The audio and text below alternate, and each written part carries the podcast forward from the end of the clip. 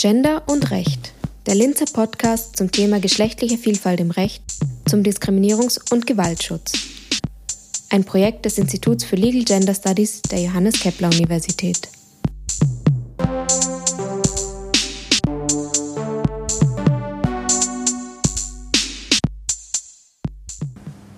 Herzlich willkommen zu Gender und Recht. Mein Name ist Linda Kräuter und ich bin wissenschaftliche Mitarbeiterin am Institut für Legal Gender Studies. Heute tauchen wir in das Arbeitsrecht ein.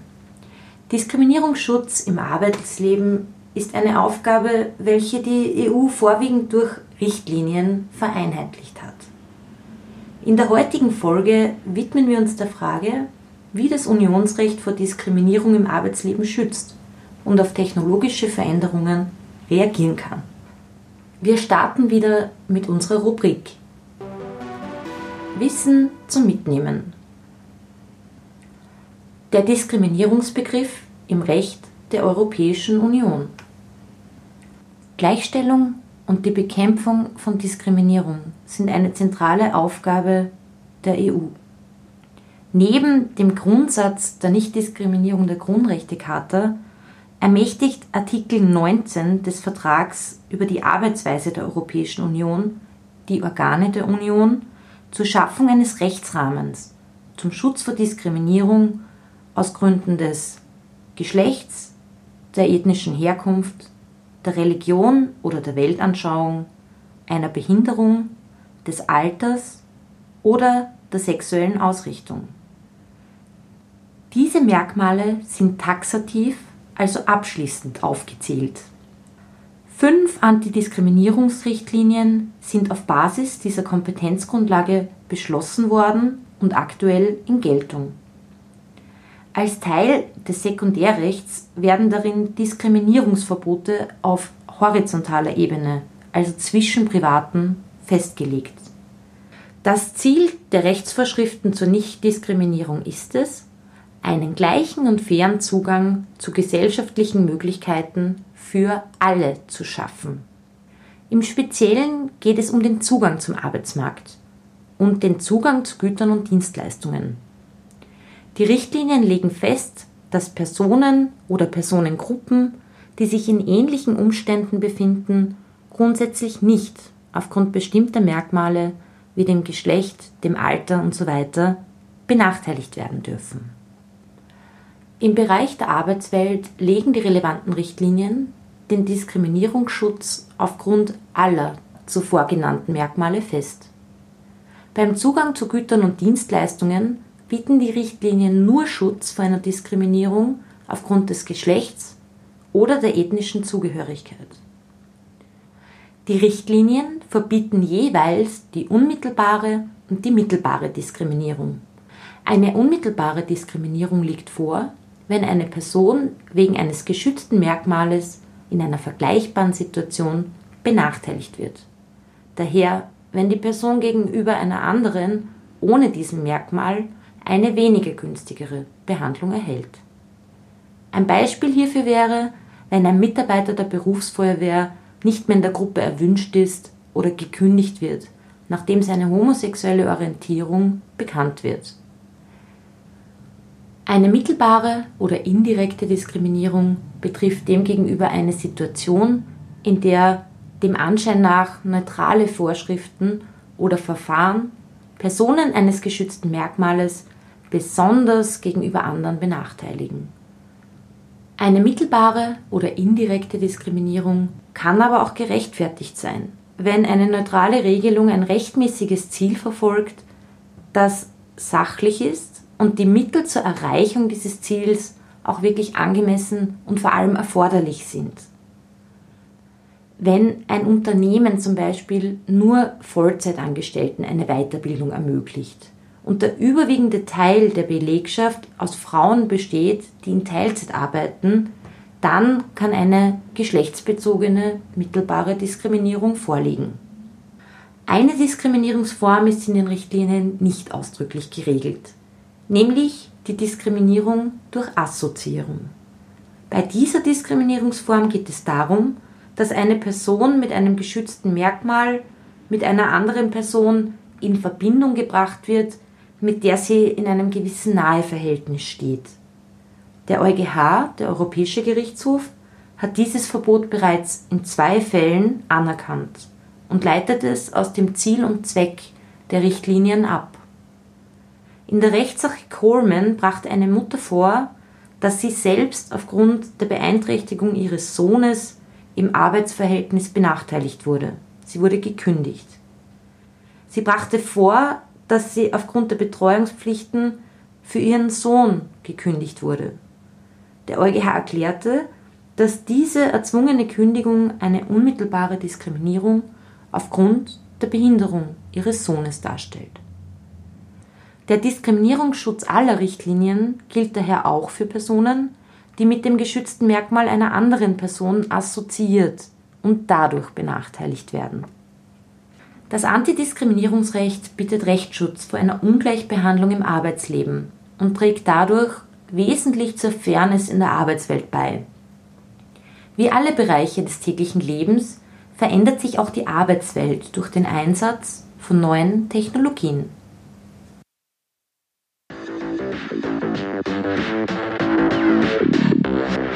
Artificial intelligence is transforming the world of work and raising fundamental questions. How do we reap the benefits of AI while ensuring fairness, inclusion, and safety in the workplace? Sie hörten einen Auszug aus einer Werbung des European Employment and Social Rights Forums, das im November 2023 stattfand. Es ist eine Veranstaltung, bei welcher der Einfluss von künstlicher Intelligenz auf die Arbeitswelt diskutiert wird und wo zentrale Anforderungen für das Recht herausgearbeitet werden. Künstliche Intelligenz hat vor allem beeinflusst, wie neue Arbeitskräfte angeworben werden. Wer sucht heutzutage noch einen Job in einer Zeitung? Die klassische Annonce hat längst ausgedient und wurde großflächig durch Recommender Systems abgelöst. Was ist ein solches Recommender System? Wie kann das geltende Antidiskriminierungsrecht auf den Einsatz von künstlicher Intelligenz in einem Bewerbungsverfahren reagieren? Zu diesen Fragen bin ich heute im Gespräch mit Tessa Groß. Sie war bis vor kurzem Projektmitarbeiterin im Projekt Timely und hat das interdisziplinäre Projekt des Instituts für Legal Gender Studies und des Instituts für Computational Perception an der JKU für zwei Jahre begleitet. Darüber hinaus hat sie mehrere Beiträge zum Thema Fairness durch Recommender Systems publiziert und arbeitet aktuell an ihrer Dissertation zur intersektionellen und algorithmischen Diskriminierung im EU-Recht. Herzlich willkommen, liebe Tessa. Schön da zu sein. Ich habe ja schon kurz gesagt, du bist Projektmitarbeiterin gewesen im Projekt Timely.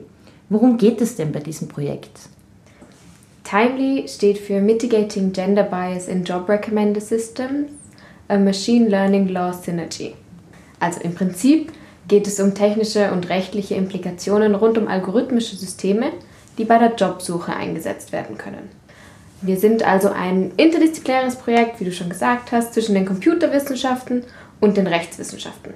Unser langfristiges Ziel ist es, Empfehlungssysteme zu entwickeln, die fair und unvoreingenommen gegenüber allen Nutzerinnen, vor allem auf Hinblick auf das Geschlecht, sind und sicherzustellen, dass solche Systeme dann auch im vollen Umfang den EU-Nichtdiskriminierungsvorschriften entsprechen. Das wirft rechtlich natürlich eine ganze Menge Fragen auf. Elisabeth Greif, die Co-Projektleiterin ist, und ich, ihre Mitarbeiterin, haben uns insbesondere angeschaut, wie der Diskriminierungsschutz auf EU-Ebene hinsichtlich digitaler Stellenanzeigen aussieht. Jetzt hast du von digitalen Stellenanzeigen gesprochen. Was meinst du denn damit und wie unterscheiden sich diese digitalen Stellenanzeigen nun von den Stellenanzeigen offline? Ja, also die digitale Transformation, die hat natürlich zahlreiche Lebensbereiche verändert und natürlich auch, wie wir nach Jobmöglichkeiten suchen und dementsprechend auch, wie Unternehmen nach ihren Mitarbeitenden suchen. Unternehmen schreiben Jobs heute kaum noch oder überhaupt noch Fragezeichen ähm, in Zeitungen aus. Vielmehr findet man Stellenanzeigen auf der Website des Unternehmens über ein Jobportal oder über Social-Media-Plattformen. Bei letzterem ist gerade an LinkedIn oder Facebook zu denken. Die Vorteile von Online-Stellenanzeigen liegen natürlich auf der Hand. Anzeigen auf Unternehmenswebseiten können rund um die Uhr unkompliziert veröffentlicht werden und erreichen potenziell, gerade weil sie online verfügbar sind, eine größere Anzahl von Stellensuchenden. Außerdem kann man Anzeigen verschieden gestalten, etwa mit Text, Bildern, Audiodatei oder interaktiven Links. All das und das Unternehmen hat keine zusätzlichen Kosten. So viel zu Anzeigen auf Unternehmenswebseiten. Stellenanzeigen, die auf Jobportale oder auf Social Media geschaltet werden, können zusätzlich auch noch gezielt an jede Person angezeigt werden, die für die jeweilige Stelle am, und jetzt bitte unter Hochkomma verstehen, passendsten erscheinen. Targeted Advertising, also zielgerichtete Werbung, macht es möglich. Vereinfacht gesagt, macht es Targeted Advertising möglich, nach bestimmten gewünschten Eigenschaften und Merkmalen zu filtern und dann die Anzeige nur Personen mit diesem Anforderungsprofil zu verschicken bzw. anzeigen zu lassen. Dazu werden riesige Datenmengen von NutzerInnen von solchen Jobplattformen oder Social-Media-Kanälen mit Hilfe von Algorithmen nach diesen festgelegten Attributen durchforstet. Wer passt, bekommt die Stellenanzeige zu sehen. Wer nicht passt, halt nicht. Also ist gerade die Möglichkeit des Targeted Advertisings eine neue Entwicklung. Ja, genau. Die Unternehmen können sich den Adressatinnenkreis für die Stellenanzeige aussuchen und die Jobsuchenden bekommen eigentlich nur die für sie relevanten Angebote angezeigt, wenn ich das richtig verstanden habe. Das klingt ja nach einer Win-Win-Situation. Ja, sicher. Zum Teil ist es auch eine Win-Win-Situation. Zum Teil aber auch eben eine Lose-Lose-Situation. Neben den schon beschriebenen Vorteilen von Online-Stellenanzeigen ganz grundsätzlich kommt hierzu, also beim Targeted Advertising noch, dass zumindest theoretisch die Stellenanzeige Personen vermehrt zugeschickt werden, die erstens gerade auf Jobsuche sind und zweitens die in dem gesuchten Umfeld Erfahrung haben. Also angenommen, ein Unternehmen in der Autoindustrie sucht nach neuen Mitarbeitenden. Stelle A soll im Marketing besetzt werden und Stelle B in der Produktion. Es wäre also gut, wenn Personen mit einem zum Beispiel Universitätsabschluss im Bereich Marketing auch vermehrt die Stelle A sehen würden und MechanikerInnen die Stelle B angezeigt bekommen würden. Hm, so in der Theorie. Das funktioniert aber nicht immer ganz so reibungslos. Studien zeigen, dass die Ergebnisse dieser algorithmischen Auswahlprozesse eklatante Biases, also Voreingenommenheiten, aufweisen. Stellenanzeigen für hochbezahlte Tätigkeiten oder Tätigkeiten im MINT-Bereich, MINT bezieht sich hier auf Mathematik, Informatik, Naturwissenschaften und Technik, werden weiblichen Stellensuchenden viel seltener angezeigt als männlichen.